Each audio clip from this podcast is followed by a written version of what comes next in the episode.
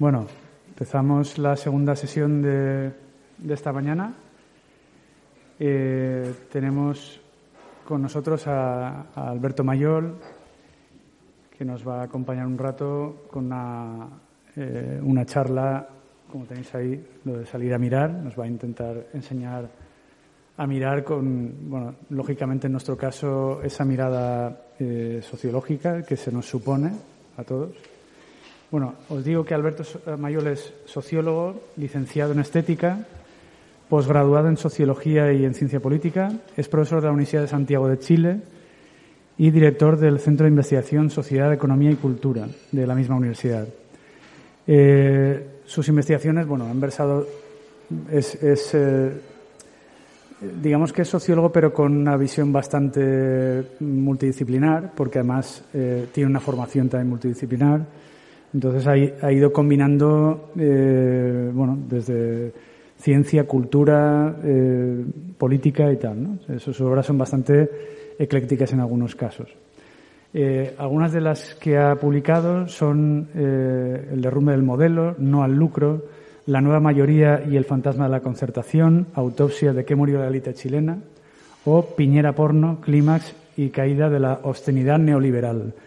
Eh, han sido todas estas en, Chile, que es de donde proviene, eh, han sido puntos de referencia en la interpretación de la realidad actual, al tiempo que han sido éxitos de venta, cosa que para los sociólogos no suele ser, el tema de las ventas no suele ser una cosa que, que nos sitúe en los top, ¿no? pues en su caso sí que está esto conseguido.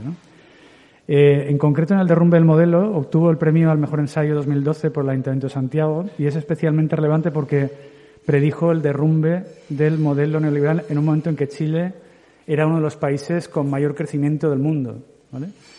Eh, él encontró las claves para determinar que eso tenía un, tenía un límite muy cercano en el tiempo. Y, de ahí que, que bueno, esto Nadie le creyó en ese momento porque, bueno, porque interesaba que a la, clase política y económica del país le interesaba que ese discurso no, apareciese, pero resulta que, bueno, con el tiempo le ha dado la razón y, por tanto, es un factor que ayudó al incremento de sus ventas y, a que la obra tuviese más, más notoriedad. Eh, luego, otra de sus últimas obras eh, que es interesante comentaros porque, bueno, entre todos los temas de los que nos podía hablar, uno de los que se barajó, eh, que queda pendiente y que os recomiendo como posible lectura futura, es el de las 50 leyes del poder en el padrino, que es eh, un análisis de las estructuras, patrones y estética del poder a través de la película homónima, ¿no? la película del, padrino. ¿eh? Un interesante eh, análisis, o sea, cómo acercarnos a la realidad, en este caso a la realidad política y, económica, a través de, algo tan de cultura popular como es una, película, quizá la película, seguramente, ¿no? la película más, eh, la que dicen que es la mejor de la historia, ¿no? según muchos entendidos.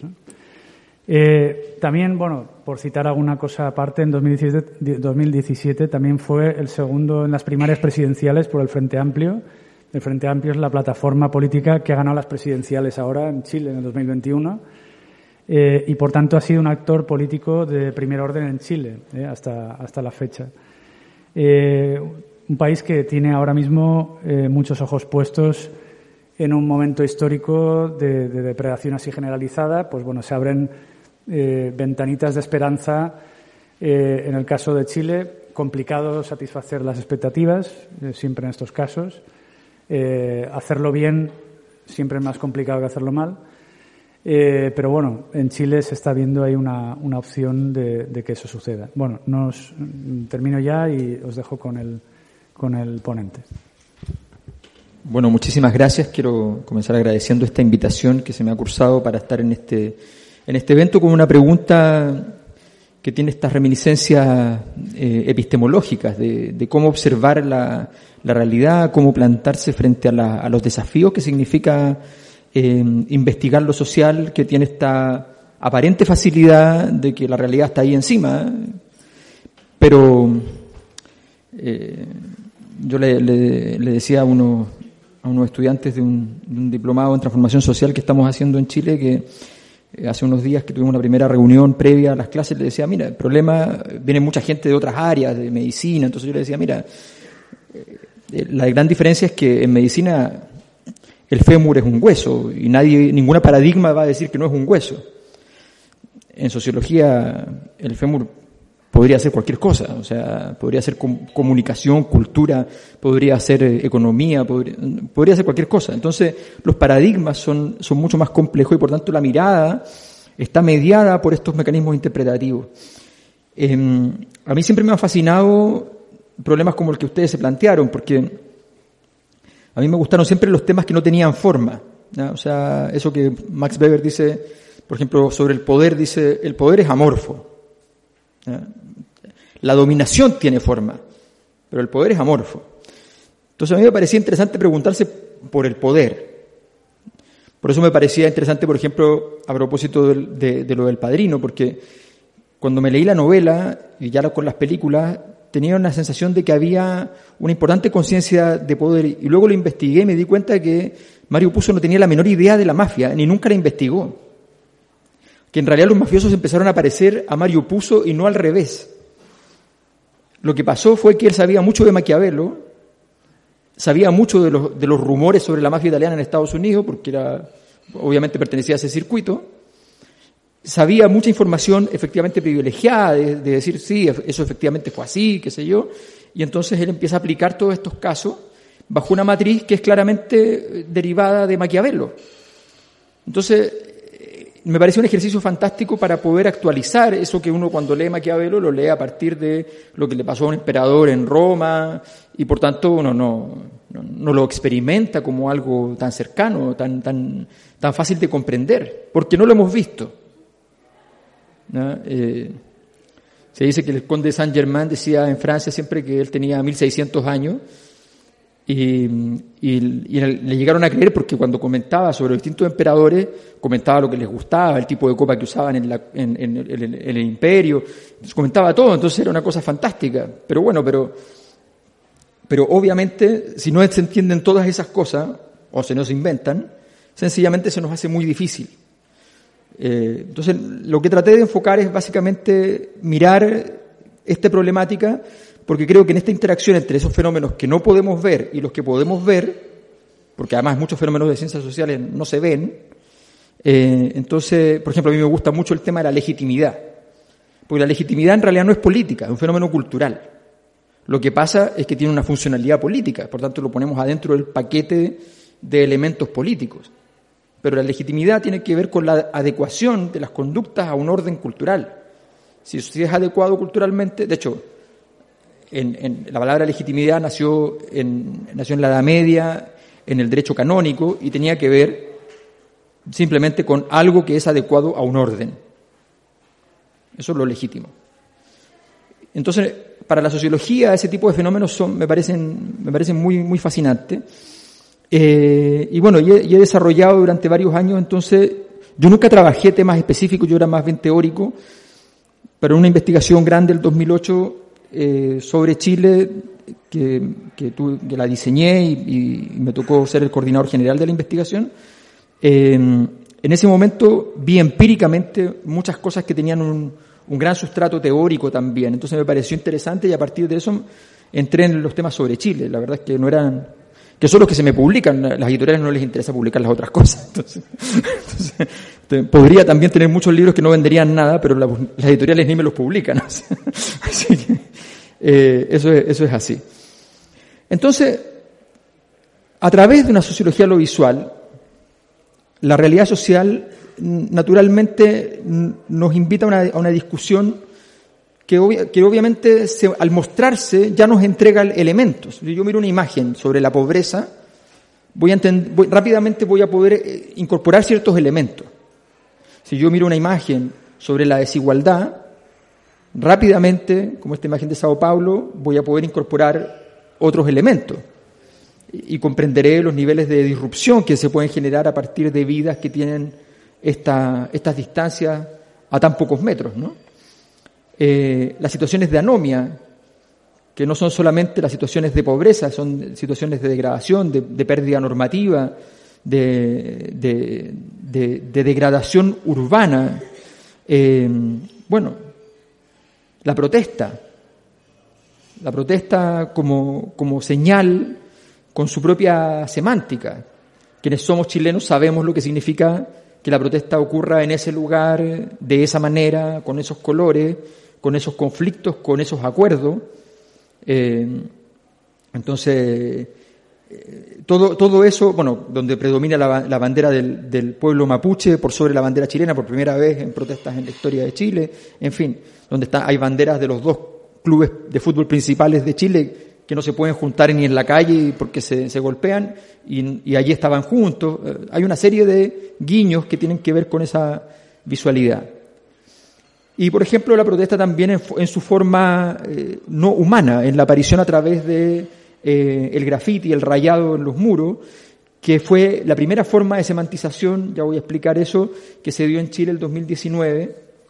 Recordemos que el 2019, que en realidad cuando decimos 2019, decimos 2018, 2019, 2020, son los tres años más intensos de un ciclo de protesta muy grande a nivel mundial. Casi 70 países eh, estallan en protestas importantes en, en esos tres años. El primero importante, famoso, los chalecos amarillos en Francia, el 2018, y de ahí para adelante, recordemos que en el mismo noviembre, de donde Chile estalla, estalla Barcelona, hay Colombia, eh, hay eh, en Beirut, hay siete, ocho lugares en el mundo en que en diez días estallan al mismo tiempo por temas totalmente distintos. La pregunta es, detrás de esos temas distintos, ¿vamos a dejar pasar que ocurren al mismo tiempo? Porque ocurrió el 2019, ocurrió lo mismo el 2011, donde también Chile fue muy intenso, también España fue muy intenso. Ocurrió el 2011, donde no son 70 países, pero son 55. Ocurrió el 89, donde son poco más de 40 países. Y ocurrió el 68, donde fueron casi 30 países. 68, 89, 21 años. 89, 2011, 22 años. 2011, 2019, 8 años. O sea, hay, una clara globalización de la protesta. casi 70 países son un tercio de los países del mundo, ni siquiera de Naciones Unidas, todos los que hay. Son más de un tercio. Entonces, la protesta cuando aparece en la forma que apareció en Chile, como un estallido que no, tuvo líderes, no tuvo, no tuvo ninguna, ninguna frase en los primeros días que uno dijera, este es el núcleo de la, de, la, protesta, salvo la palabra que la vamos a ver después, evade, se llenó, los muros se llenaron de toda clase de mensajes, salieron una cantidad, siguen saliendo libros sobre, sobre esos mensajes, para entender esos mensajes que eran bien impresionantes, ¿ah? muy, muy, porque habían cosas eh, muy sofisticadas en su simpleza. Eh, no sé, una, una, cara, como una cara dibujada por un niño, cara triste, pero que abajo dice bien. Entonces, ¿qué significa eso? Y eso era todo el rayado. Entonces, eh, una, necesidad de semantizar algo que estaba pasando que no tenía lenguaje. El estallido, por definición, no tiene lenguaje. No es como la protesta que tiene un lenguaje, que tiene una convocatoria, vamos a protestar por tal tema. el estallido viene por un aumento de 30 pesos, hecho, la protesta hecha por estudiantes de colegios, y resulta que eh, los estudiantes eh, a ellos no les había subido el pasaje, que era el motivo por el cual estaban protestando. Entonces cuando le dicen, primero son 30 pesos, 0,4 céntimos, o sea, no, no, no, no, es ninguna cosa importante, ¿no? Eh, entonces la respuesta fue, no son 30 pesos, son 30 años. Y ahí entonces viene la semantización de qué significa eso 30 años, ¿no? Entonces traigo aquí un problema. Eh, hacer sociología desde aquello que es visualizable es insuficiente si no comprende un sentido connotativo que esconde la expresión visual. ¿Cuál es el problema de lo connotativo? Si ustedes han tenido alguna familiaridad con el mundo de la lingüística, se podrán dar cuenta que no hay ninguna, ninguna teoría lingüística sobre lo connotativo, que parece ser imposible hacer una teoría lingüística sobre lo connotativo. Por tanto, estamos metidos en un tremendo lío porque estamos, porque estamos dentro de un territorio que no tiene límites, no tiene fronteras, no tiene definiciones. Pero necesitamos entrar a lo connotativo y voy a mostrar por qué. Eh, porque hay cosas que pasan con lo visible, pero que se escapan y que requieren ser desentrañados para que tengamos una interpretación más completa. Hay una hermenéutica de lo social donde lo visual puede ser una trampa, nos puede engañar. Necesitamos una especie de teoría crítica de lo visual, donde lo visual nos sirva para, perseguir los fenómenos, pero donde al mismo tiempo seamos capaces, eh, un poco como las metodologías que desarrolló la Escuela de Frankfurt justamente, o Adorno fundamentalmente, en su estudio sobre el fascismo, que son metodologías indirectas, no como las metodologías de, de los funcionalistas, de Merton, que son metodologías directas. Si me dice esto, es esto. No, a mí si me dice superstición, me está diciendo otra cosa. Porque hay una teoría detrás que funda aquello. Y eso, esa es la relación en el fondo. Le pongo un ejemplo. Biden es uno de los hombres más poderosos del mundo, ¿no? Es el presidente de los Estados Unidos de Norteamérica, el país que todavía sostiene una dinámica imperial, cada vez más débil, evidentemente, aparentemente ya definitivamente eh, cayendo, pero todavía su capacidad eh, es, muy, es muy sorprendente porque tiene, tiene todavía la moneda más fuerte del mundo, eh, tiene la bolsa de comercio más fuerte del mundo, elementos que son evidentemente decisivos. Bueno, este hombre más fuerte del mundo ha quedado débil esta semana porque vemos esta escena. ¿Qué pasa ahí?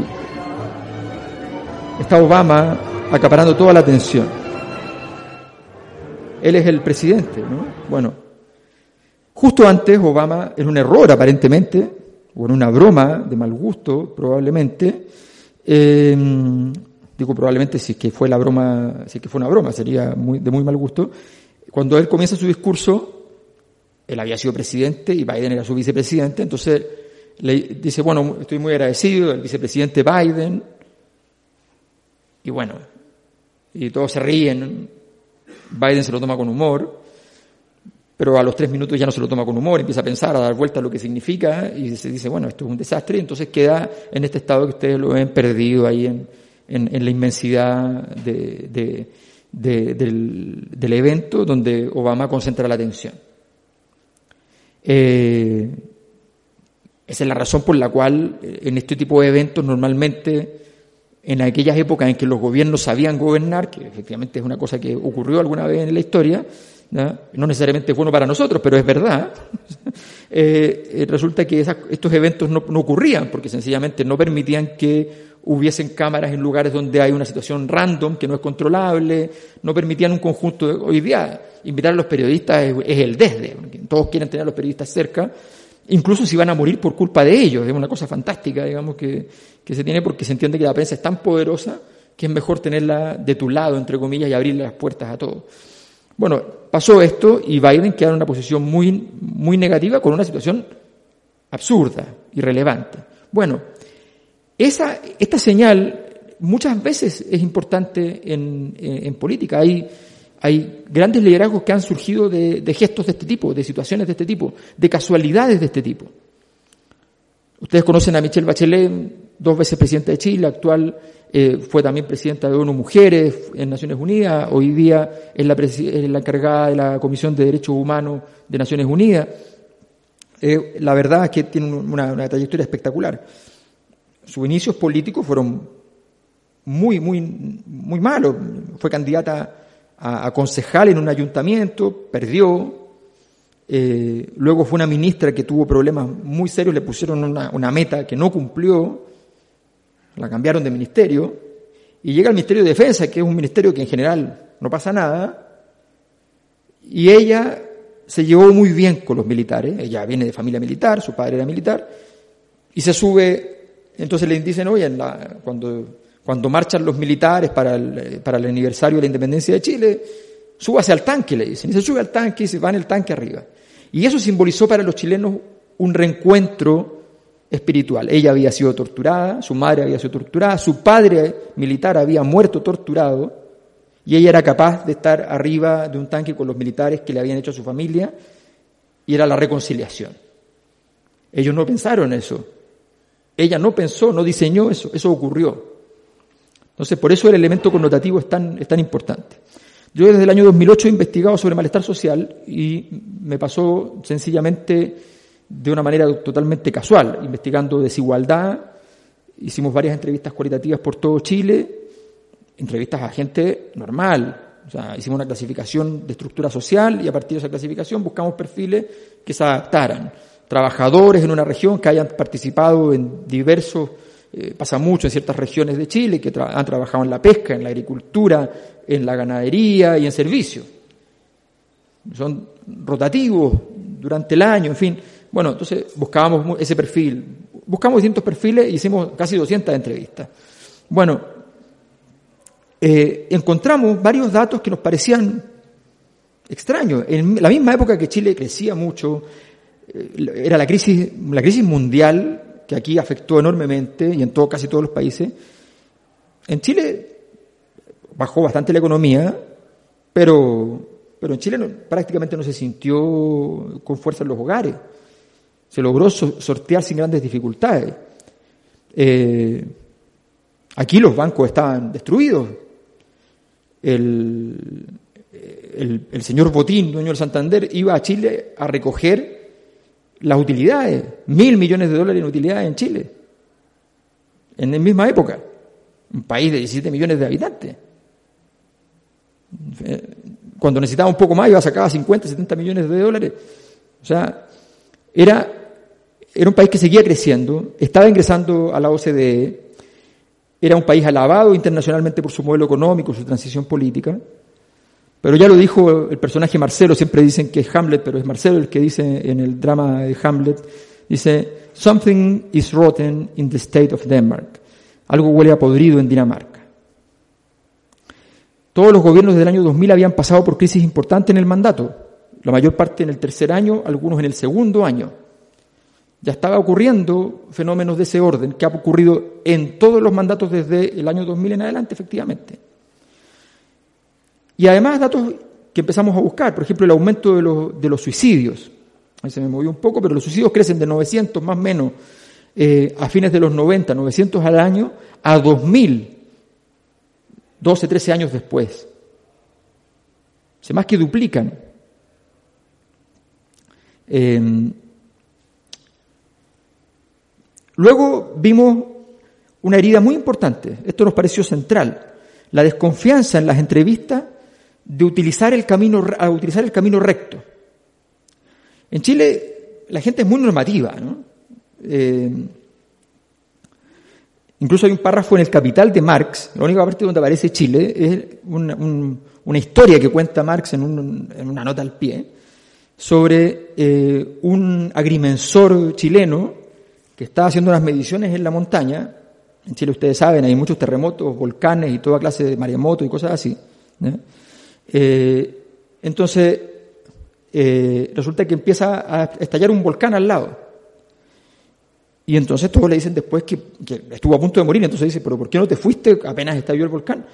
Entonces dice, porque no había terminado mi trabajo. O sea, no, lo, lo, quiere mostrar Marx como estas cosas de la ética laboral que se empiezan a configurar, que Marx ya empieza a detectar, después lo toma Max Weber con más intensidad, pero ya Marx se pregunta por, los, por la cantidad de días de fiesta en ciertos países versus otros países, se pregunta por ese tipo de cosas más culturales. Bueno, en Chile en general eh, el camino recto eh, ha sido algo muy tradicional, o sea, tú tienes, todos los padres, por pobres que sean, le dicen a su hijo, tienes que ser un buen ciudadano, una buena persona, ser honesto, estudiar trabajar, esforzarte. Ese discurso es, muy poderoso. Y ese discurso ustedes dirán, bueno, es más o menos normal. En muchos países no es tan normal. En muchos países dicen, mira, esto es lo correcto, pero la verdad es que las cosas hay que hacerlas de otra manera, porque si no, no funcionan. En América Latina hay muchos países donde pasa eso. En Chile era, yo vivía en una zona relativamente pobre y al lado de mi zona había una zona muy pobre que tenía mucha delincuencia en los años 80. Y eh, mi tía era profesora eh, de, infante, y entonces iba a trabajar esa zona. Y a los profesores no les robaban. Y si el, si el delincuente lo, lo, iba a robar y reconocía que era profesor, le pedía disculpas.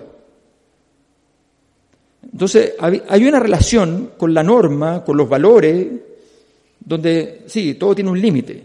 Yo puedo ser delincuente, pero no quiero que mi hijo sea delincuente. Quiero que vaya al colegio, quiero que estudie, quiero que le vaya bien con un camino que sea el camino correcto.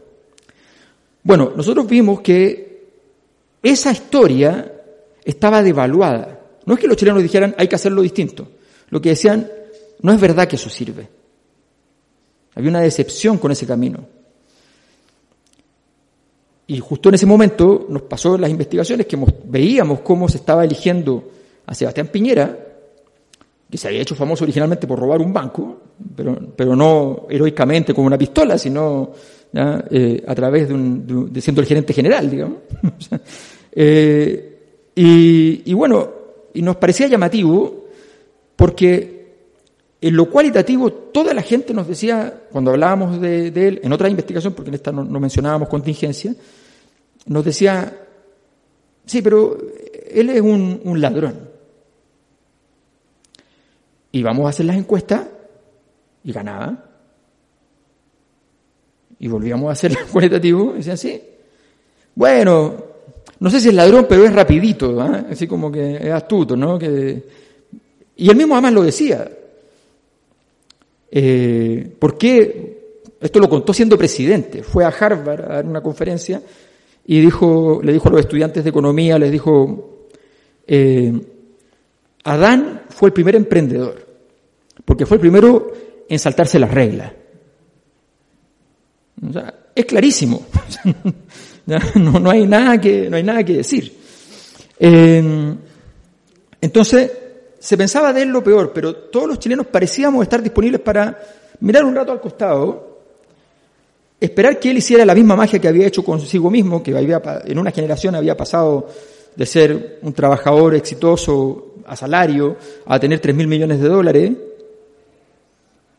eh, y que desde su interacción entre política y negocios del año 90, cuando es electo senador, había pasado de 70 millones de dólares a los 3 mil millones de dólares que tenía 12, 13 años después.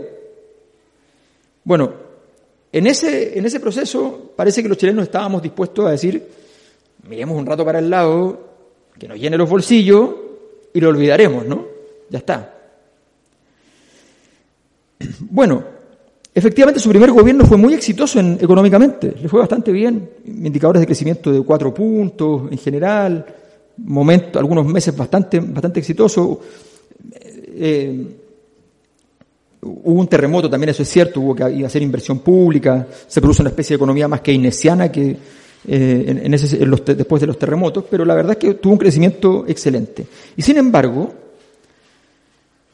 el año 2011, que fue un año excelente además para ingresos de los hogares, había prácticamente pleno empleo, Chile tuvo eh, enormes protestas que duraron, estudiantiles que duraron ocho meses.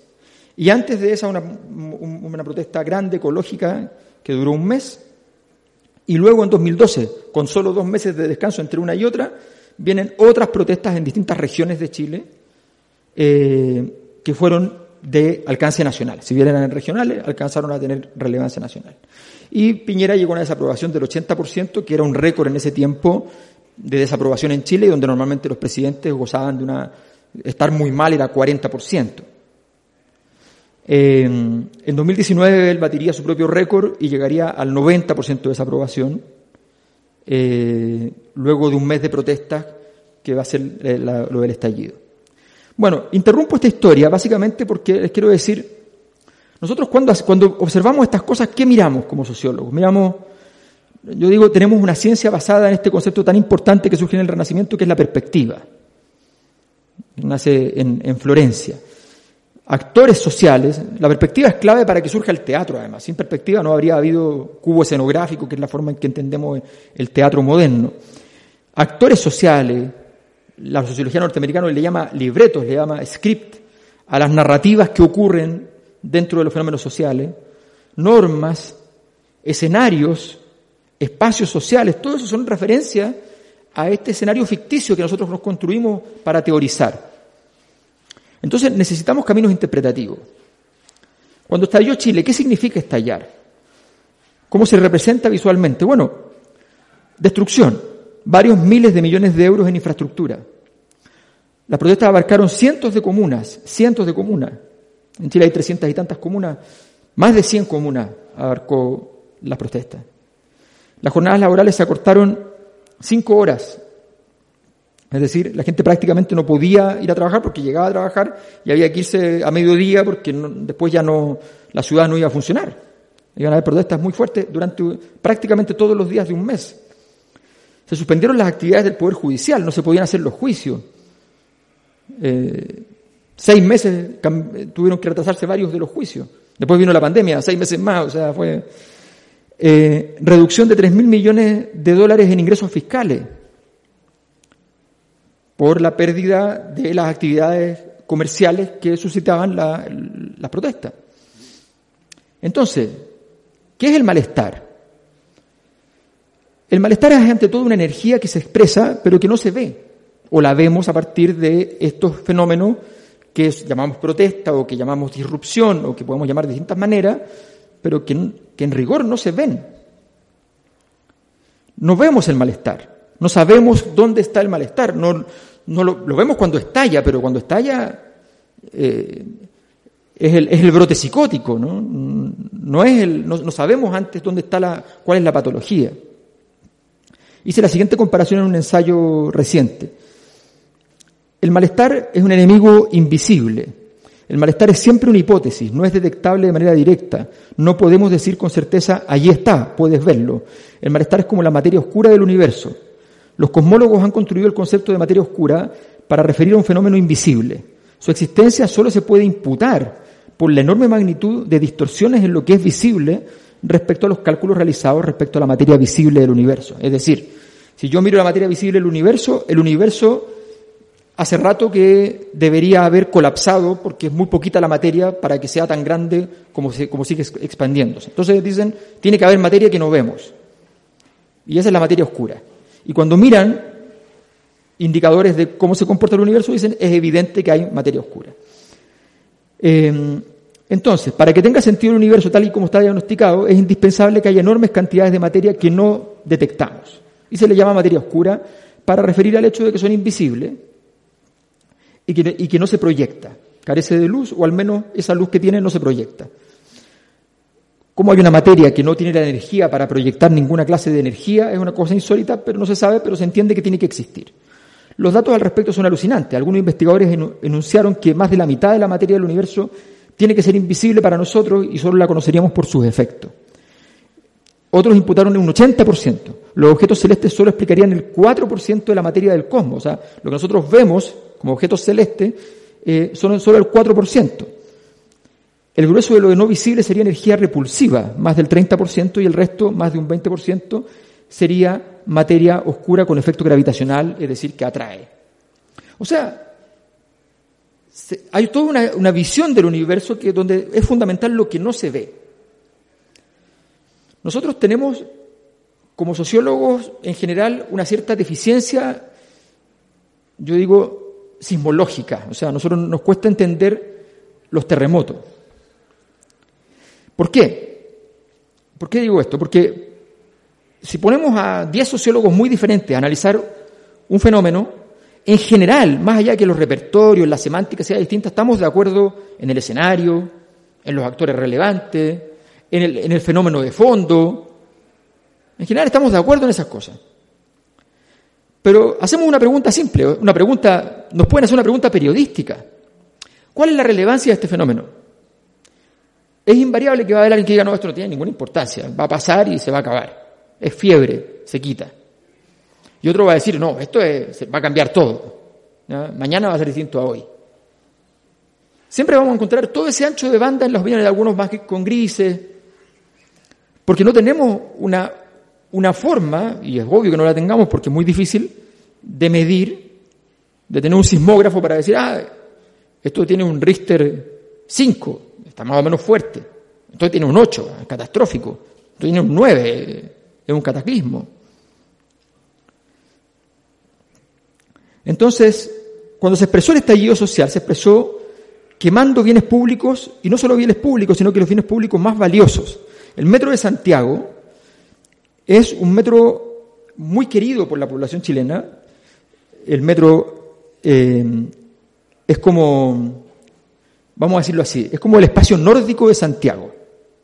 No sé, sobre todo antes, ahora ya no porque han habido problemas en el sistema de transporte y han tenido que migrar a mucha gente al metro, entonces se va muy lleno, pero originalmente había espacio, era, es muy limpio, no tiene ningún graffiti, siempre todo se limpia, eh, es muy organizado, no pierde dinero, o sea, es una institución emblemática del funcionamiento correcto. Y la gente ama el metro. ¿Por qué? Cuando queman el metro, Señoras de 70 años se paraban al lado de los muchachos viendo cómo quemaban el metro a aplaudirlos. ¿Por qué? ¿Por qué la población en vez de decir qué horror lo que hicieron, dice, tienen razón? Destrucción de farmacias y bancos. Fácil de comprender, las farmacias habían sido acusadas y condenadas por un caso de colusión de precios y los bancos en todas partes eran un banco.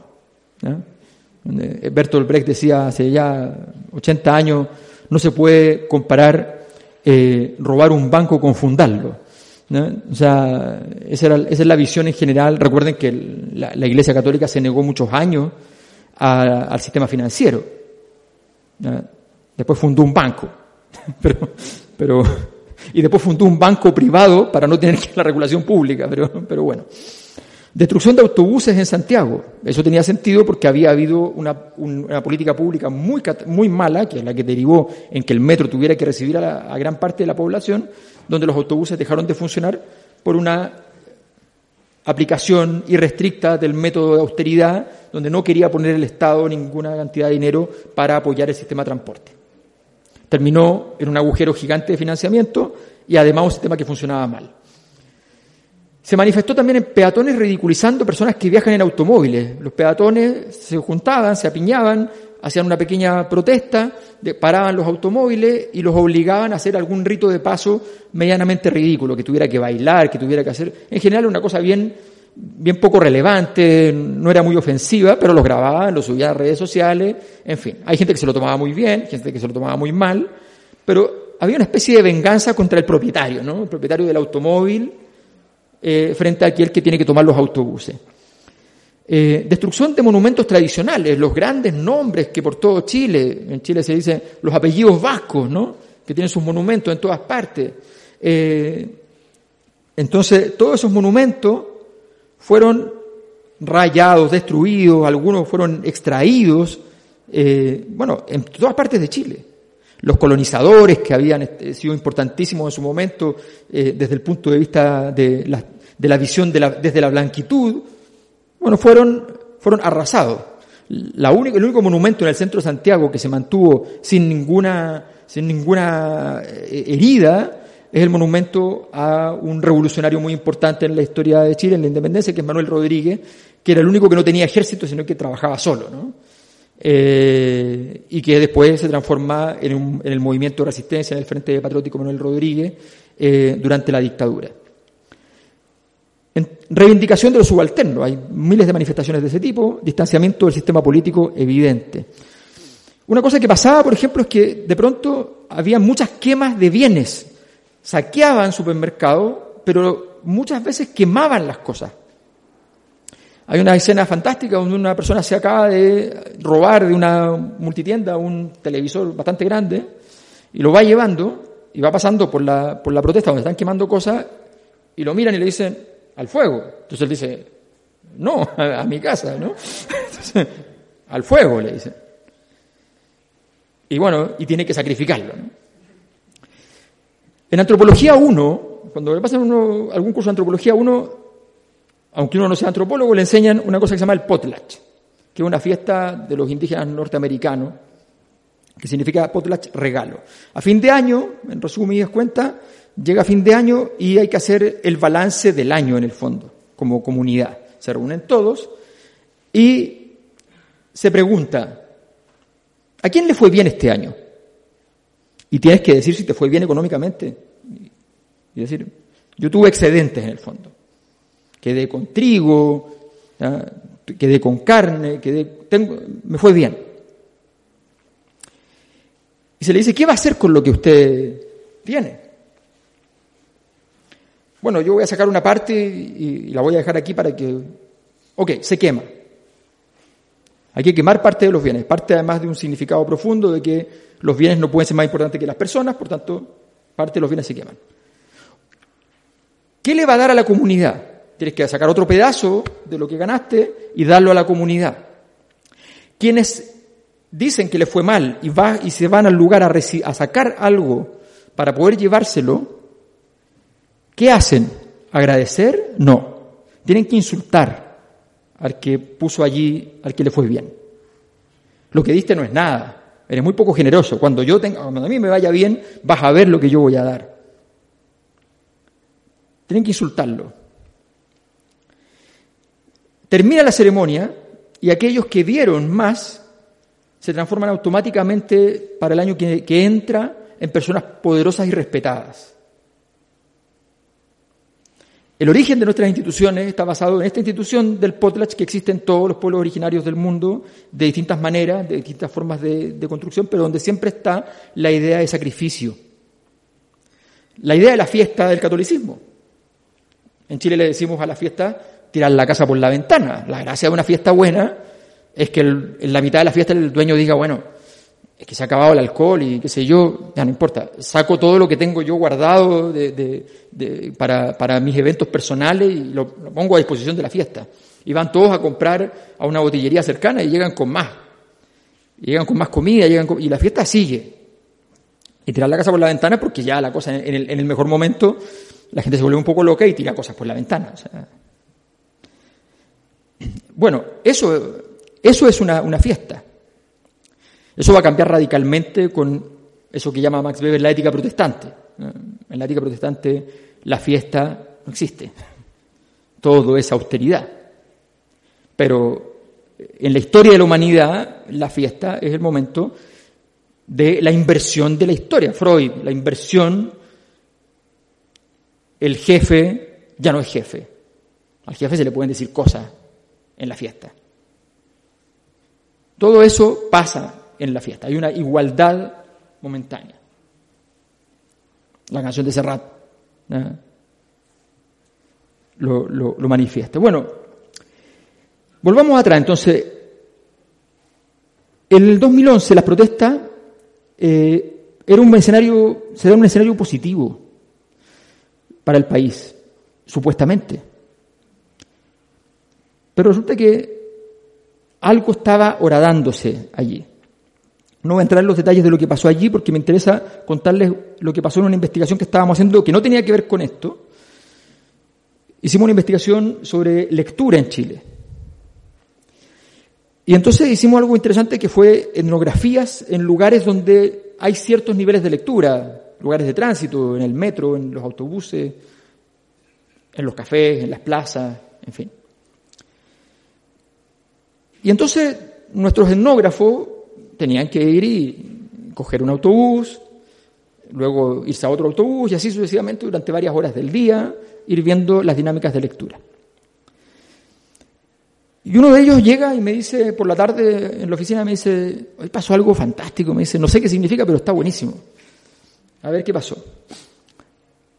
Los autobuses, desde la época que viene este fracaso de política pública, que es el año 2006, 2007, perdón, eh, empezaron a tener mucha evasión del pago. La gente no, no ponía, no, no pagaba.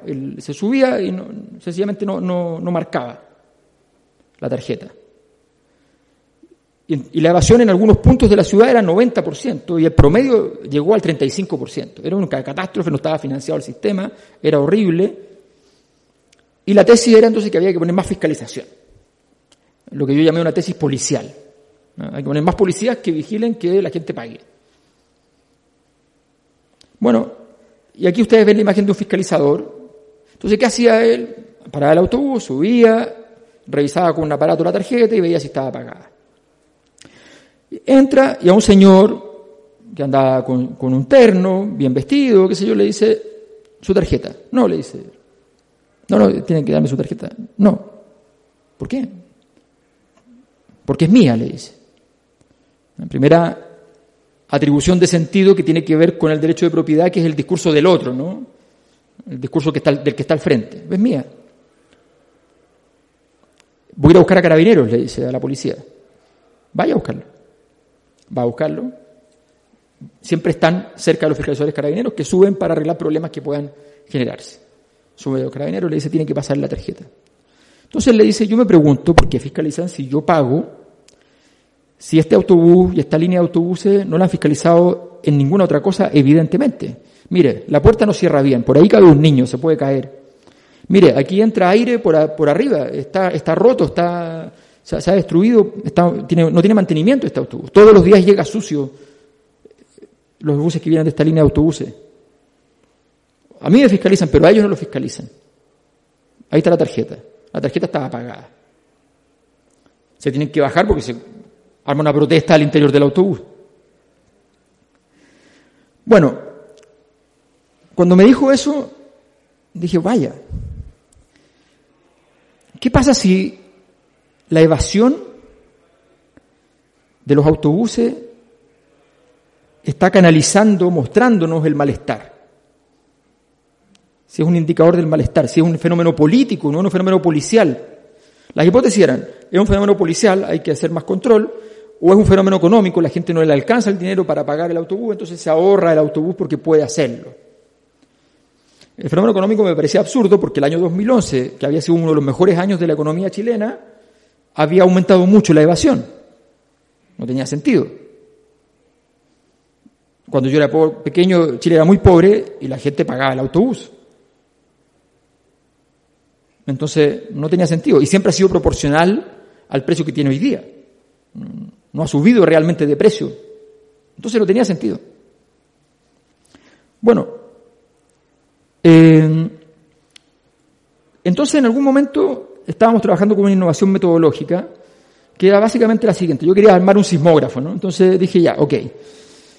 ¿Qué pasa si yo logro, hablé con los de informática de la universidad y me dicen, ah, podemos medir redes sociales? No, le dije, no me interesan las redes sociales, es muy, eh, cambia mucho de tema, no, no, me interesa una cosa más conservadora en el fondo, que permita medir bien que un cambio es un cambio me, dicen, tenemos la, posibilidad de seguir la prensa.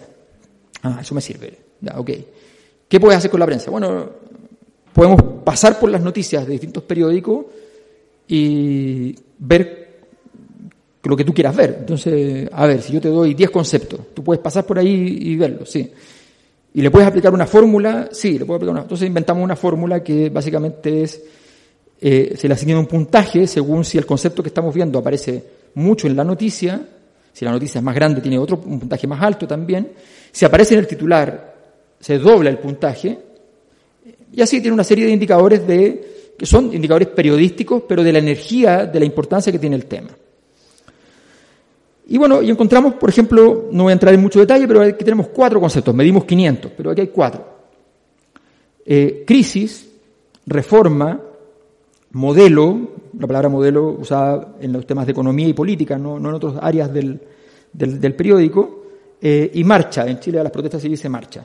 Aquí no tiene nada que ver, yo sé, pero, eh, pero allá se le dice así. Entonces, y vemos cómo efectivamente, si ustedes se fijan, todos estos conceptos estaban correlacionados entre sí, se movían juntos, salvo reforma que en un momento determinado, con las reformas de Michelle Bachelet, logra elevarse y controlar de alguna manera las variables críticas. O sea, crisis ya no tiene, no tiene que... ¿Por qué crisis con reforma van juntos? Porque cuando sube la crisis los gobiernos ofrecen reforma. Si la reforma no sirve, sube crisis y sube reforma, sube crisis y sube reforma. Si funciona, baja crisis y sube reforma.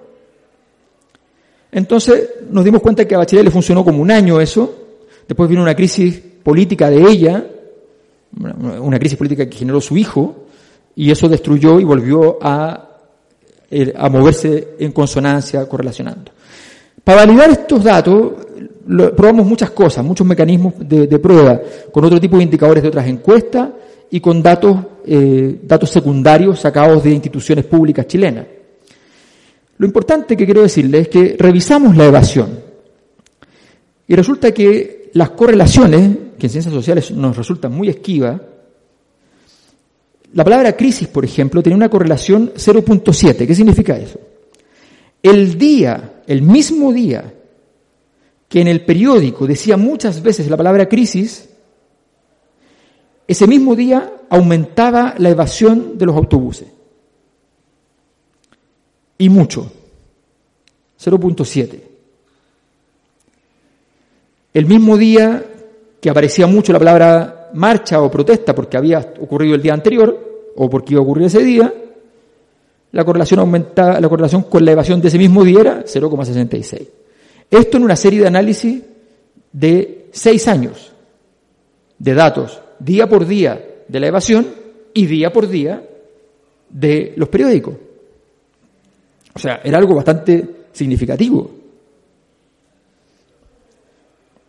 Se lo alcancé a mostrar a ministros del gobierno, no les importó en absoluto, así que siguieron haciendo lo mismo. Bueno, fíjense en esto. Hay una empresa en Chile que es emblemática eh, porque es como la gran vergüenza nacional, ¿no? Era una empresa pública, Chile es un país minero, de minería no metálica, hoy día fundamentalmente litio, en, su momento eh, toda clase de sales que se usan para la industria, y se, llama, se llamaba Soquimich, Sociedad Química Chilena. Luego se privatiza ¿Cómo se privatiza? El, yerno, el esposo de la hija de Pinochet, es nominado presidente de Corfo, que estaba a cargo de Soquimich. Corfo es una institución que organizaba los, temas de fomento industrial, en el fondo. El tipo, la verdad, es que es un buen gestor, es muy brillante, en fin, eh, lo, hace muy bien, pero lo hizo tan bien que se quedó con la empresa. Entonces, eh, le pidió, él no tenía, no tenía dinero, él entonces fue dijo que había que privatizar esta compañía, era el presidente Sokimich, eh, porque era presidente de Corfo, entonces había que privatizarla, establece un precio muy bajo, va pedir un crédito en el banco para pagarlo, lo paga, firma un acuerdo con Corfo donde Corfo le entregaba por 20 años el uso y usufructo de los salares del norte de Chile, una maravilla, o sea, un negocio bastante seguro, ¿no? Y se queda con la empresa. Y luego, muy inteligentemente, cuando llega la democracia, establece una relación orgánica con la élite de la transición, incluyendo con la centroizquierda, eh, una relación políticamente muy cercana, donde los invitaba a toda clase de eventos, y en algunos casos incluyendo financiamiento para las campañas, donaciones de campañas políticas.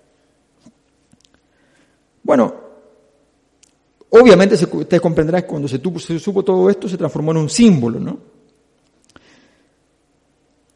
Entonces, cada vez que había un problema político, las acciones de esta empresa bajaban, porque todos los accionistas empezaban a imaginar que en algún momento iba a llegar alguien que, presionado por la opinión pública, pudiera decir, se nacionaliza esta empresa, que fue robada en la práctica en origen.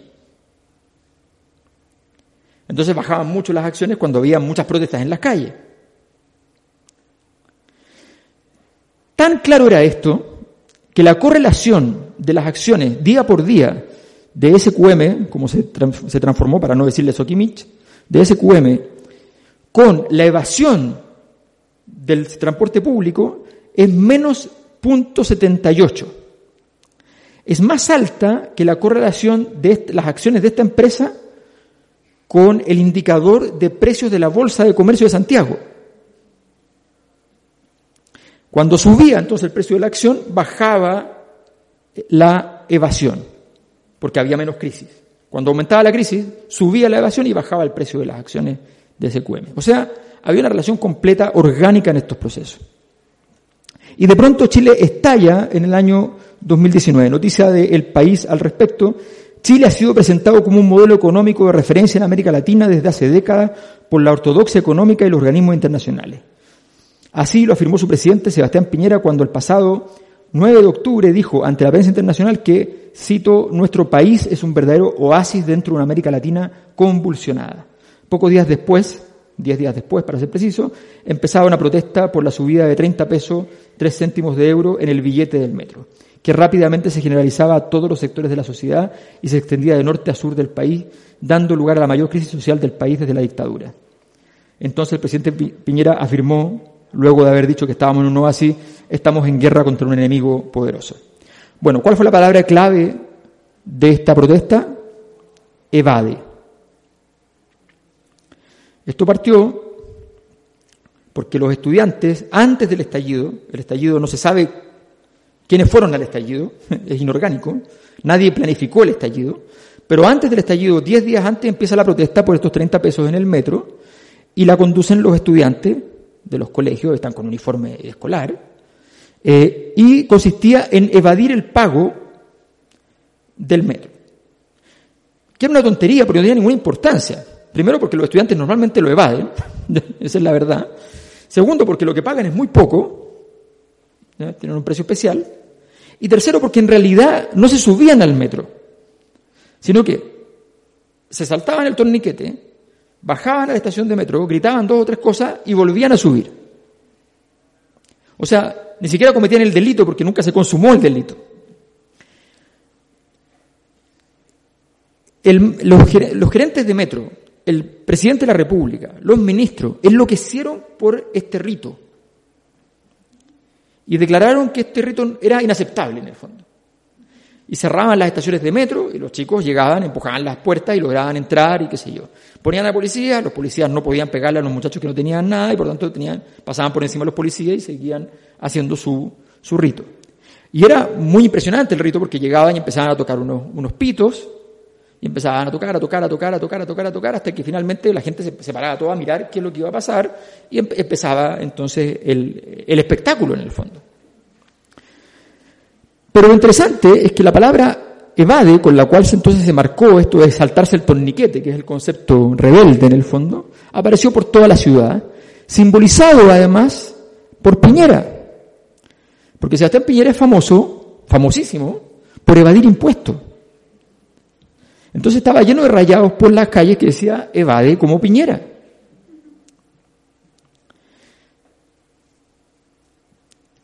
Bueno, si uno mira el 2011, los conceptos centrales del 2011 son la gratuidad en la educación, la lucha por la gratuidad. En Chile es carísimo estudiar en la universidad. Una universidad pública cuesta al año, eh, para la carrera de sociología, por ejemplo, eh, unos 4.000, 4.500 euros. Eso cuesta al año. Son cinco años la carrera. Eh, son más de 20.000 euros por pagar la, la carrera. Bueno, Gratuidad fue la lucha y el otro eslogan fue no al lucro, porque en Chile hay muchas universidades privadas que tienen prohibido lucrar, ganar dinero, y, y sí eran negocios, y se vendían, aunque decían ser fundaciones sin fines de lucro, y se vendían en 100 millones de dólares. Era una, una mentira por todo lo alto, ¿no? Bueno, y el 2019 es evade el concepto. ¿Y qué es evadir? Es la gratuidad por, propia mano. Ya no le pido al Estado que me dé la gratuidad, yo hago la gratuidad posible.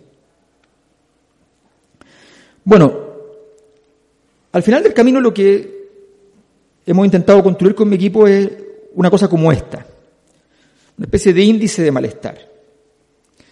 Está hecho con retazos, debo de reconocer, tiene distintos tipos de datos. Datos como, por ejemplo, Em, un dato que me importa mucho a mí es la suma de la aprobación, la suma de la aprobación de las coaliciones políticas. No si hay una coalición que le va bien, otra, no, no me importa eso, lo que me importa es la suma de todos. Porque significa que si las coaliciones suman un 60%, el grueso de los problemas del sistema cabe dentro del sistema político. Si, la, si en cambio la, la aprobación de las coaliciones llega a un 30%, el grueso del sistema no es absorbible sus problemas por el sistema político. Tiene que ir a otra parte. ¿Y a dónde va a ir? Están esos indicadores, indicadores de los reclamos, las observaciones críticas que se hacen en, aquellas entidades públicas, donde tú todos los días puedes ir y notificar, o en el Servicio Nacional del Consumidor, que se comportan muy parecido a la evasión del, del transporte. Todo eso junto algún, más lo que tenemos de prensa, que ustedes lo vieron, nos permitió ir construyendo este índice de malestar, aun cuando eh, algunos, en algunos periodos de tiempo no tenemos algunos de los puntajes. Muchas encuestas dejan de medir ciertas cosas. En Chile no hay un sistema como acá, donde hay una encuesta permanente que mide lo mismo siempre. En Chile las encuestas son privadas, no hay encuesta pública. Entonces dependemos de lo que quieran medir los privados. Los, privados dejaron de medir en las épocas que le fue mal a la derecha, por ejemplo. Y no sabíamos cómo le iba a la derecha porque no se medía. Todos dijeron que tenían problemas metodológicos al mismo tiempo, una cosa fantástica. Bueno, entonces vemos aquí el índice de malestar y cómo llega en el 2019, que incluye los niveles de crítica al empresariado, eh, llega a más de 90 puntos de los 100 puntos que establecimos como un puntaje arbitrario, ¿no? Más de 90 puntos. ¿Eso qué significa? Que el espacio de acción política era un espacio muy pequeño. El malestar en la práctica es energía disruptiva que se puede manifestar no disruptivamente, pero es energía disruptiva. En algún momento eso va a estallar disruptivamente. Bueno, eso es lo que tenemos, así es donde, eso es donde estamos, eh, donde hemos estado. Y después viene entonces eh, la reorganización del cambio constitucional y todo eso que hay que construir una nueva forma de medir todo ese proceso porque evidentemente es algo distinto. Se está construyendo algo y se está viendo cómo sale. Pero la idea en el fondo es decir, ojo, esto que estamos viendo aquí no lo estamos viendo realmente, porque el índice de malestar no lo podemos construir realmente, pero bien vale la pena, y eso es una cosa importante para la, ciencia y para cuando se hacen investigaciones, es saber que, que toda investigación es una hipótesis, y que es mejor tener una hipótesis equivocada que no tener ninguna. Y que uno, al hacer un ejercicio así, Cualquiera puede decir, mira, eso está malo por tal razón, tiene tales errores, déjame, déjame revisarlo, qué sé yo, pero no, a mí no me parece. Eh, está muy bien, pero el punto es que justamente aquellas cosas que no son visibles tenemos que tratar de darle alguna forma de, de, visibilidad. Cuando tú decías, por ejemplo, que en el derrumbe del modelo yo el año 2012, cuando lo publico, la conferencia que di sobre ese mismo tema fue el 2011, pero el libro lo publiqué el 2012, digo, es imposible que este modelo económico pueda subsistir porque su crisis de legitimidad es de, es de tal orden que no puede seguir. ¿Y cuál fue la pista que yo había encontrado? Que mis investigaciones, que yo las había hecho en su momento acá en, España, más históricas, sobre los cambios sociales, me había dado cuenta que siempre, cuando hay una gran transformación, hay algún concepto que deja de significar lo que significaba y pasa a significar una cosa opuesta a lo que significaba o muy distinta a lo que significaba una transvaloración, diría Nietzsche.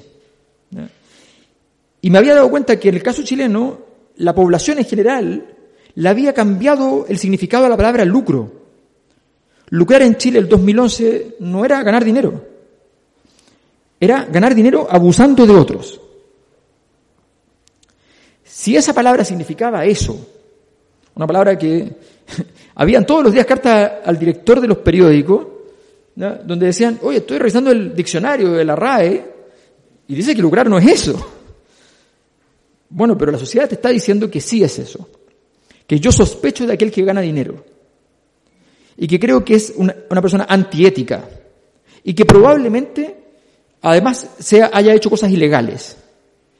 Eso me parecía lo cualitativo muy claro. Si eso es así, era evidente que la base de sustentación del modelo neoliberal basado en el emprendimiento, en que todos pueden ganar dinero por su propia cuenta, estaba rota. Eh, me parecía obvio que no tenía sustento. Entonces, en algún momento, cuando tú no tienes sustento, puedes, como, el coyote en, en los dibujos animados, seguir corriendo después del precipicio, después del abismo, pero en algún momento te toca caer. Y eso tenía que ocurrir en algún, en algún instante. Eso es básicamente lo que quería contarle. Muchas gracias.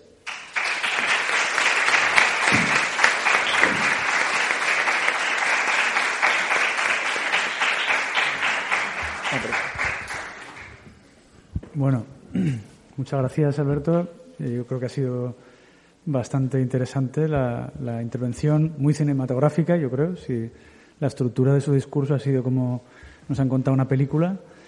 Y yo lo he visto así, por lo menos, y, me, ha, resultado, no sé cuánto tiempo ha sido, pero vamos, para mí ha sido bastante ameno. Eh, ¿Quién empieza por ahí? ¿Alguien tiene alguna cuestión?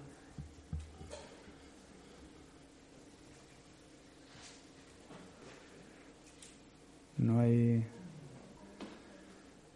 demasiado impactados, impactadas. Yo sí, ¿eh? yo me quedado bastante impactado. Esther.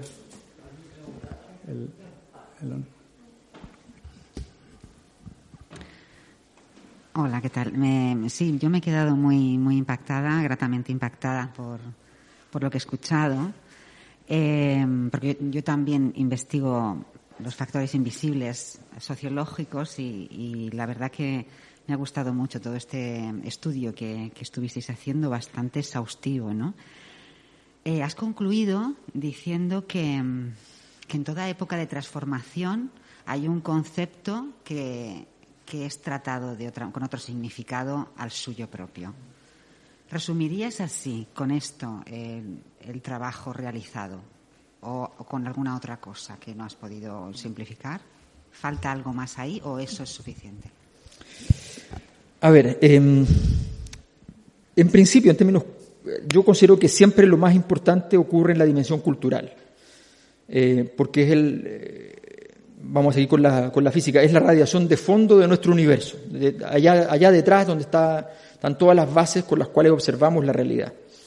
Eh, yo siempre digo, cuando me dicen, ¿cuál es tu religión?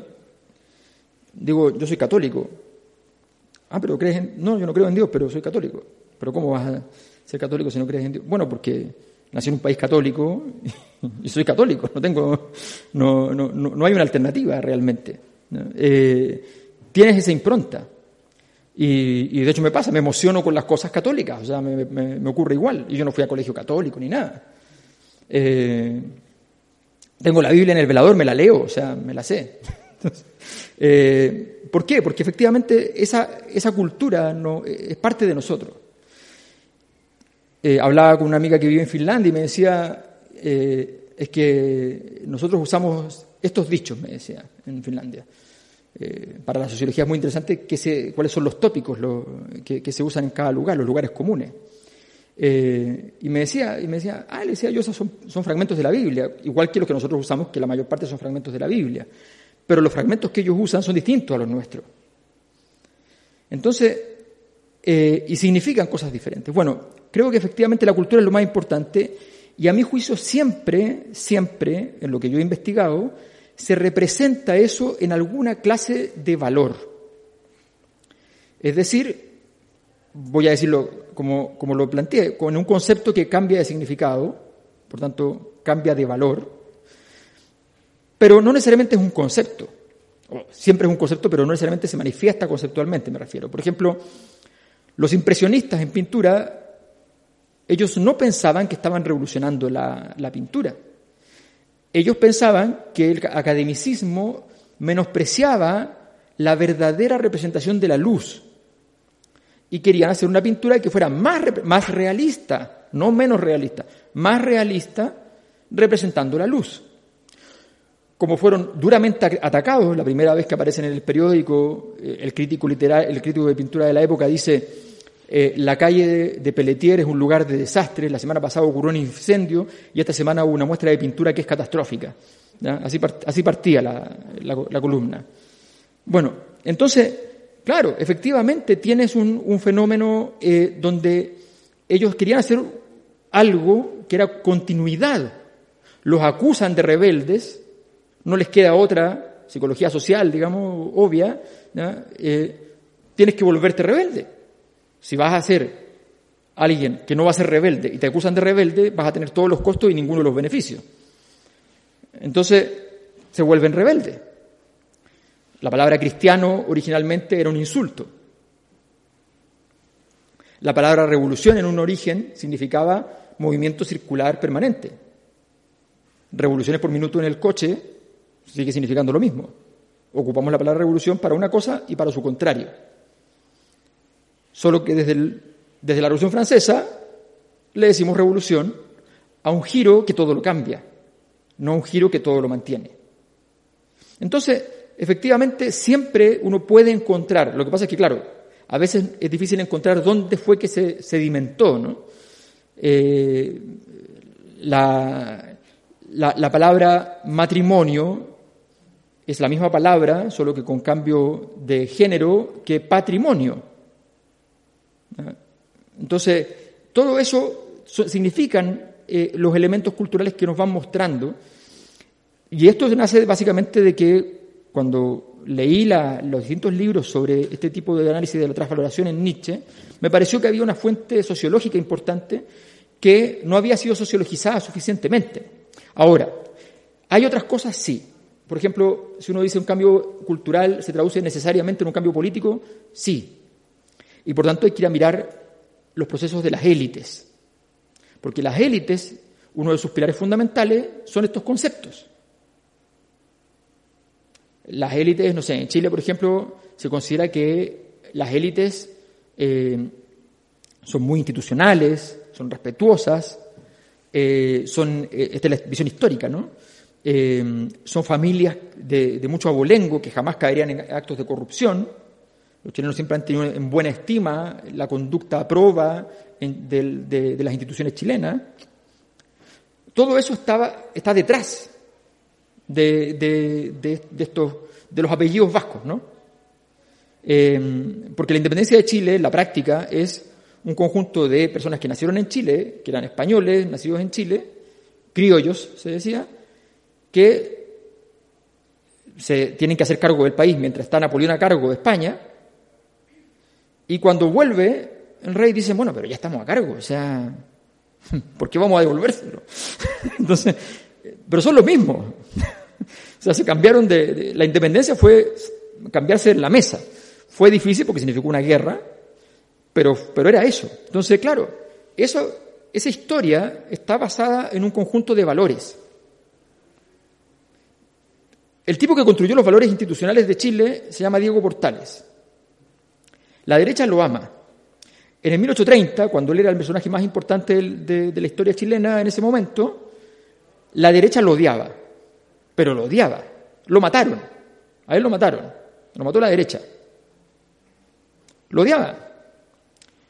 No era, no, era, no era creyente, era un tipo con una personalidad desbordante, tomaba las decisiones por su cuenta, no le preguntaba a nadie, no colegiaba con la élite.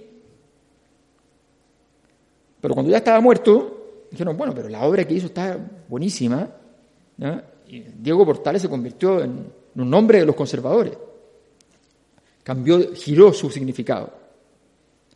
El héroe más importante de la patria en Chile se llama Arturo Prat, un héroe trágico, una, historia muy, muy bonita. Bueno, era denostado, porque él, además de ser eh, marino, era abogado, y fue el primer abogado que demandó al Estado de Chile por derechos laborales de un compañero, en una época que eso no existía, y siendo marino además. Lo, lo odiaban, lo mandaron a un barco muy pequeño, de mucho riesgo, a la guerra. Y lo mataron. Cuando vieron que el New York Times puso el caso de este marinero como uno de los casos emblemáticos de la historia de las armadas del mundo, como de heroísmo, bueno, ahí está el héroe, ¿no? Entonces, claro, hay giros permanentemente en las élites. Y, cuando las, élites están, hay cambios culturales de base, la élite va a cambiar. Por tanto, también hay que seguir cómo esas élites van a, van a, ir, eh, van a ir existiendo. Digámoslo así en, Chile. Si ustedes, las personas que, ya estaban más adultos del año 2000, asumen Chile Ricardo Lago. Ricardo Lago es el típico padre autoritario justo, ¿no? Una persona con una visión de... Eh, yo, un académico de la Complutense, yo estaba en la Complutense en esa época y, me dice que había ido a Chile invitado por el gobierno me dice, ustedes tienen al mejor presidente del mundo, me decía porque el lago parecía una cosa así, pero fantástica, ¿no? Bueno, era como un padre, ¿no? Luego se descubre que falló el padre. Se elige a Bachelet, que le decían la mami, o sea, no, había, no, estoy imputando nada, se le decían la mami. Bueno, eligen a la madre. Eh, después eligen al empresario, después de nuevo a la mami. La mami no falla por defender a su hijo, o sea, es una madre injusta. Defiende más a un hijo que a los, otros hijos. Falla como mami. Y viene de nuevo el empresario, porque no, no había otra alternativa, los otros niños eran muy niños, y apenas el niño puede ser electo presidente, Boric, es electo presidente, ¿eh? en el nombre del hijo, ¿no? Ahora. A ver, no funcionó el padre, no funcionó la madre, vamos con el niño, ¿no? Recién cumplía la edad para ser presidente, 35 años, el más joven de la historia de Chile por lejos. En Chile se elige a los presidentes de más de 60, o sea, no... Bueno, esa, siempre hay que fijarse también en eso, entonces. Eso es una buena. lo que yo he visto es que hay que fijarse en ese tipo de, elementos.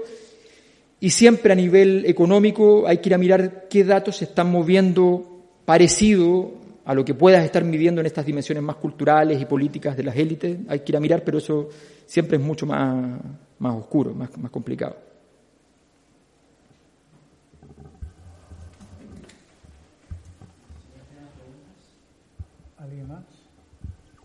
Por ahí sí que hay una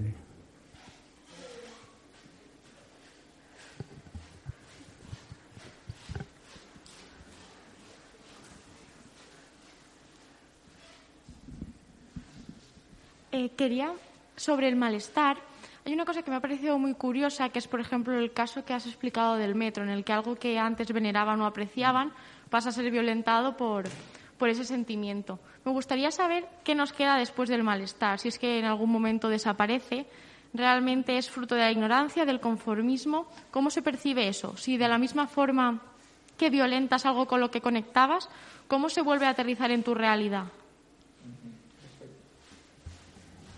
Eh, a ver.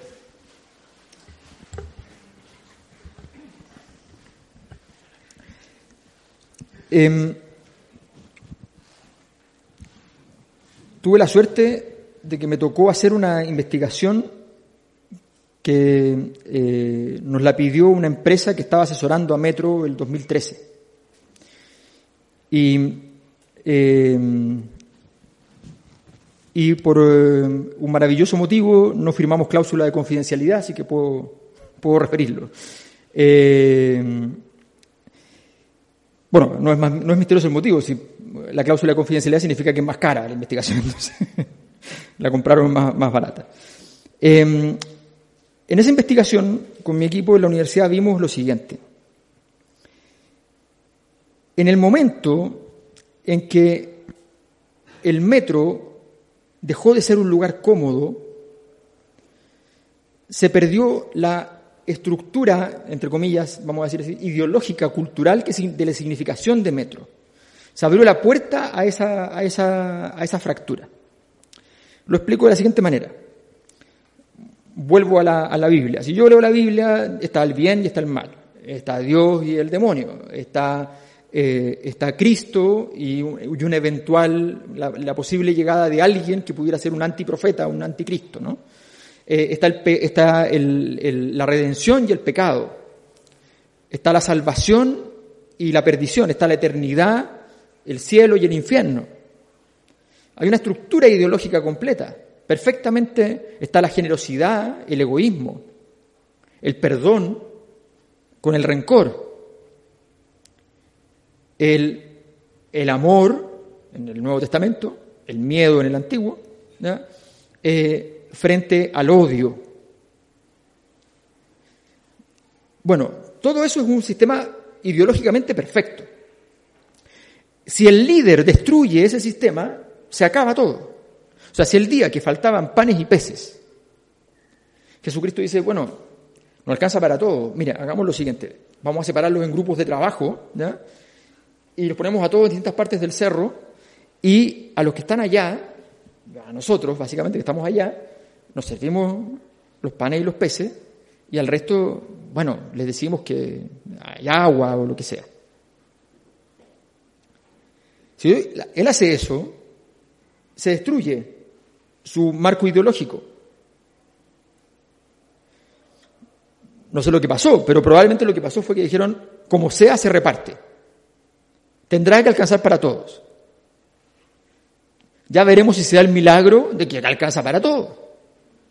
Lo reparten, alcanza para todos y todos dicen, se cumplió en el fondo. Ese marco ideológico es un gran momento porque además nos vimos beneficiados porque parecía que no iba a alcanzar y alcanzó. Cristo ha multiplicado los panes y los peces. Eso es probablemente una imputación sociohistórica, digamos, lo que pasó. Bueno, eso es lo que estaba, cuando un sistema que es perfecto, que es limpio, se le rompe una de, estas, de estas alianzas, ¿y cuál es la que se rompe? La que se rompe en el metro es la sensación de dignidad. Porque yo antes podía estar parado y tener a alguien a un metro, dos metros de distancia y podía ir leyendo un libro, el periódico, repartían el periódico a la entrada del metro, para que tú fueras con el periódico leyéndolo. Ya no pueden repartir el periódico porque la gente no puede ir leyendo el periódico así. Había un periódico para el metro. Ya no existe. Bueno, entonces la gente dice, el problema de esto es la falta de dignidad.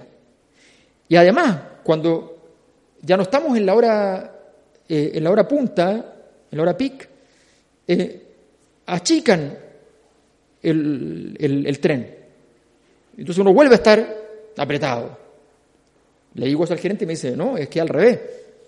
Nosotros agrandamos los trenes cuando, cuando, no es, cuando es la hora punta, pero no es que los achicamos. Bueno, le digo yo, pero si no, no importa lo que usted diga, la gente siente que usted le achica el tren cuando, cuando ya pasó la hora punta, y para que sigan apretados en el fondo. Es que tiene que ser rentable socialmente. ¿Qué significa eso?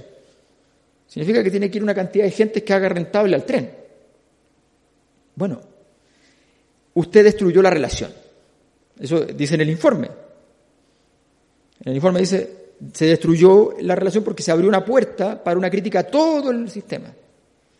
Ya no tiene sentido la limpieza, no tiene sentido nada si yo voy a llegar y me voy a sentir como una sardina en una lata, apretado. Entonces,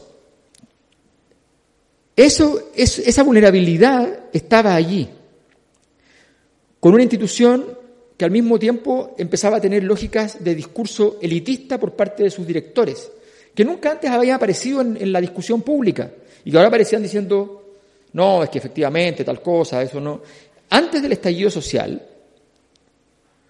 un, miembro que había sido director de metro le preguntan sobre estas protestas en el metro y él explica que es absurdo, que no tiene ningún sentido. Y él se dirige directamente a los estudiantes que están protestando a través de la cámara y le dice, en Chile se, una de las formas de decir muchacho es cabro, porque viene del mundo de la, de, la montaña, ¿no? de las cabras y los cabritos, en fin. Entonces, eh, ese cabros le dice, esto no prendió. Ya se acabó. Dejen de protestar, si no va a pasar nada. Ya no prendió. Tres días después el estallido social. O sea, o sea fue, fue el hazme reír de la, de la situación. Bueno, ¿qué queda después? La pregunta es fundamental. Hay dos posibilidades. Desesperanza aprendida o procesamiento político. Es decir, o lentamente el sistema político logra empezar a llevar adentro los problemas y a procesarlo y a dar respuestas políticas relevantes respecto al estallido, o derechamente lo que va a ocurrir una desesperanza aprendida. Que ya existen en Chile ciertas cosas. Por ejemplo, yo le cuento a los chilenos que eh, en España cuando un barrio empieza a estar un poquitito degradado en general, eh, suele ocurrir que le, intentan dar alguna clase de solución de, eh, infraestructura pública, algo se construye, se mejora una plaza, hacen algo, transforman en peatonal, permiten que el comercio crezca, hacen algo. Yo cuando llegué a vivir a Madrid vivía en Fuencarral, Fuencarral estaba degradadísimo.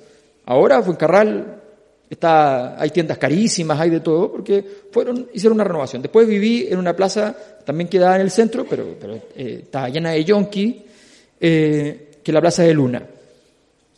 La última vez que tomé un taxi allí, llegué y dije, ¿esta plaza qué es? No la reconocí. Pero si yo vivía por acá, ¿cómo no voy a saber qué, qué plaza es esta? Y tomo el taxi, el taxi empieza a dar vueltas y de pronto paso por la puerta del edificio donde yo vivía. Entonces digo, pero si es donde yo vivía. o sea, eh, no la reconocí, porque le habían puesto juegos infantiles, le habían puesto una serie de infraestructura eh, para eventos de los días que hacen los días, algunos días de la semana del ayuntamiento. Era otra cosa. Y naturalmente la gente que le sube el valor de su propiedad hace arreglos en la propiedad para poder venderla mejor y entonces todo mejora. Si yo le explico eso en Chile, a las personas en, los barrios degradados me dicen, no, pero eso aquí no va a funcionar, que me va a arreglar el barrio y lo van a romper. ¿Cómo se le ocurre? No, eso no va a funcionar. Esa desesperanza aprendida es un problema gravísimo en las sociedades. Una ciudad, una de las más violentas de Brasil en un momento determinado, era una ciudad que se había convertido en ciudad minera y era agrícola originalmente, ellos tomaron una decisión y hicieron esto de huertos por toda la ciudad. Le, daban semillas a la familia y los niños iban y plantaban huertos en los parques y todo. Y después recogían las frutas. Nadie se robaba una fruta, nadie se robaba eh, ninguna hortaliza, nada.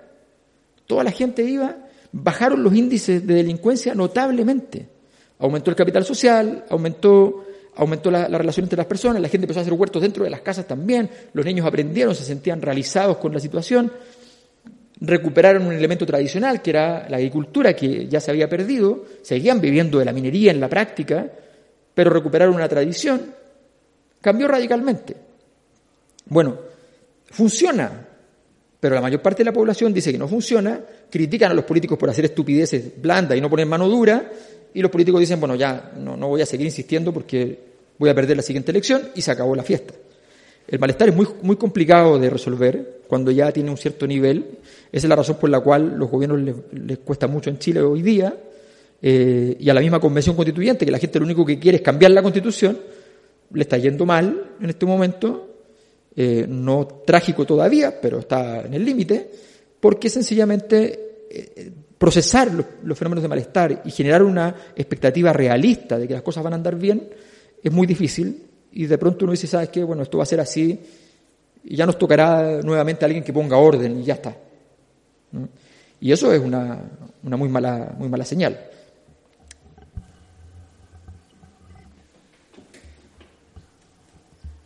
¿Alguien más?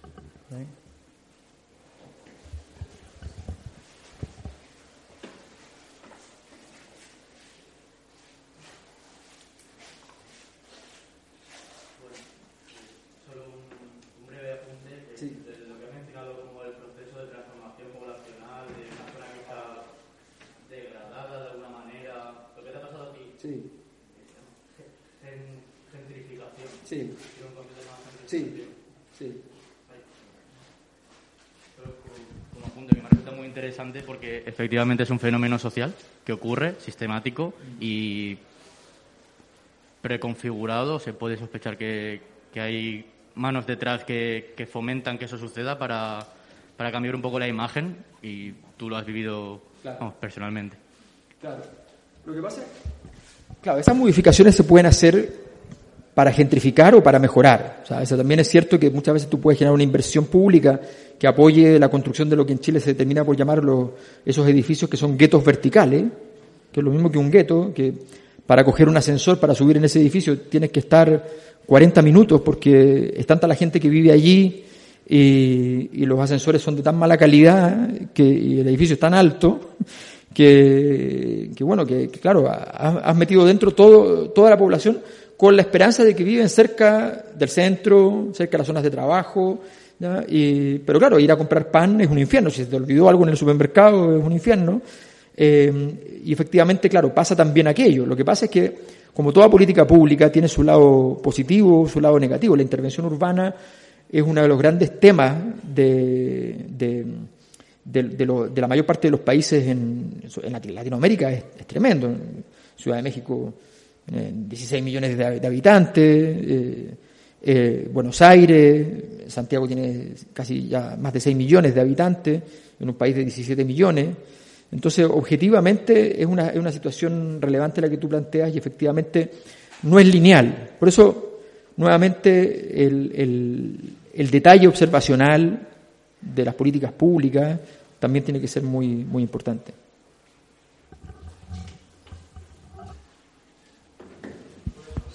Eh, sí, yo quería preguntar, eh, la descripción que haces me recuerda tanto al 15M que pues se me ocurre pensar que si se ha institucionalizado el malestar, es decir, no han aparecido nuevos partidos que han aglutinado las protestas y que se han hecho eco de, ese malestar. Y en caso de que sea así, que me imagino que sí, eh, ¿Cómo está la situación ahora? Porque nosotros conocemos la evolución que hemos tenido aquí desde el 15M, desde la creación mm. de Podemos, de la evolución de Podemos, de otros partidos políticos, e incluso nosotros estamos ya en esa, podríamos decir, la última fase que nos toca es la aparición de la extrema derecha, ¿no? Mm. Entonces, ¿cuál ha sido vuestro proceso de institucionalización del malestar? Bueno, eh, ha sido importante, o sea, más allá de los problemas que hoy día, a poco andar, el gobierno de Gabriel Boric tiene, habrá que decir que nuestro Podemos sí llegó al poder, por ejemplo. Eh, luego de tener un inicio mucho más tímido que Podemos, que Podemos rápidamente creció desde el 2011, y en este caso no fue así porque eran estudiantes muy jóvenes y era un movimiento estudiantil, no era un movimiento, entre comillas, de profesores, ¿no? que habían nacido de, una edad distinta. Em, la verdad es que sí se creó algo nuevo en el sentido de que en Chile no había ningún partido en la práctica que promoviera realmente la socialdemocracia. Una economía, una economía, un estado de bienestar, una, visión distinta del modelo económico en general. Lo que había eran matices dentro de, las corrientes neoliberales. Por decirlo así, lo más socialdemócrata que existía en Chile sería algo equivalente a la primera, no a la final, eh, Merkel. Lo que se denomina técnicamente ordoliberalismo, que está dentro, que tiene algunos elementos, tiene bastantes elementos de apoyo estatal, pero dentro de políticas de austeridad, y, dentro de una estructura donde, donde lo, social, si no, está, no es coherente con esa estructura de austeridad, hay que priorizar la austeridad. En el caso chileno no existía ningún partido político, ni siquiera el Partido Socialista, que reivindicara aquello. Y por tanto, el surgimiento del Frente Amplio sí marca un punto de inflexión importante. Está por verse dónde termina eso. Mi, impresión es que en general cambiar un modelo económico es tan difícil que tienes que tener un diseño muy completo y se llegó más bien con una intención política más que con un diseño y por tanto ha sido, ha sido más complejo de lo que parecía. O tal vez igual de complejo de lo que parecía si uno lo miraba más académicamente. Eh, pero sí ha surgido cosas nuevas y, y, hay una respuesta política que tiene diferencias y hay un nivel de legitimidad distinto. Pero, pero, un porcentaje de la población, la población más pobre,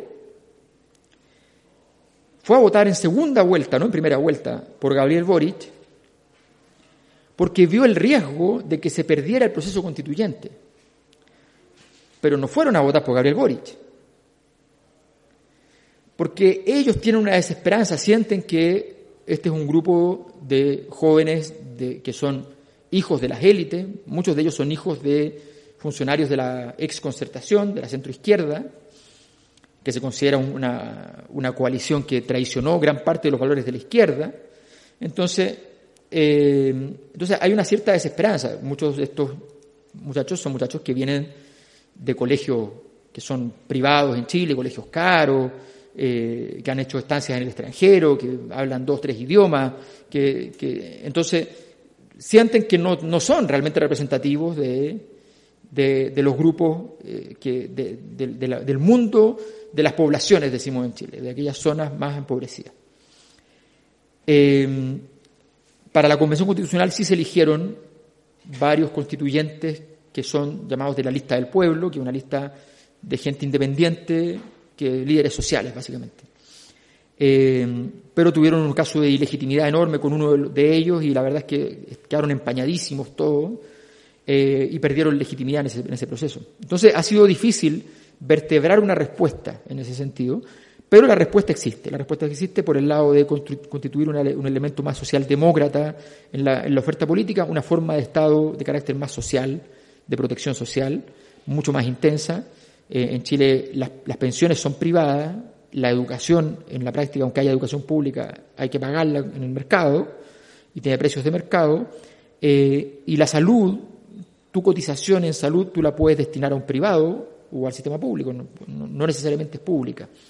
Eh, y todo eso está en cuestionamiento hoy en día y seguramente van a haber cambios importantes, muy importantes, pero cada una de esas cosas va a ser una lucha, entonces no sabemos a, dónde va, a terminar, eh, pero sí, cambios hay, cambios hay y esto sí ha derivado en transformaciones, eh, pero todavía, ¿cómo son las transformaciones?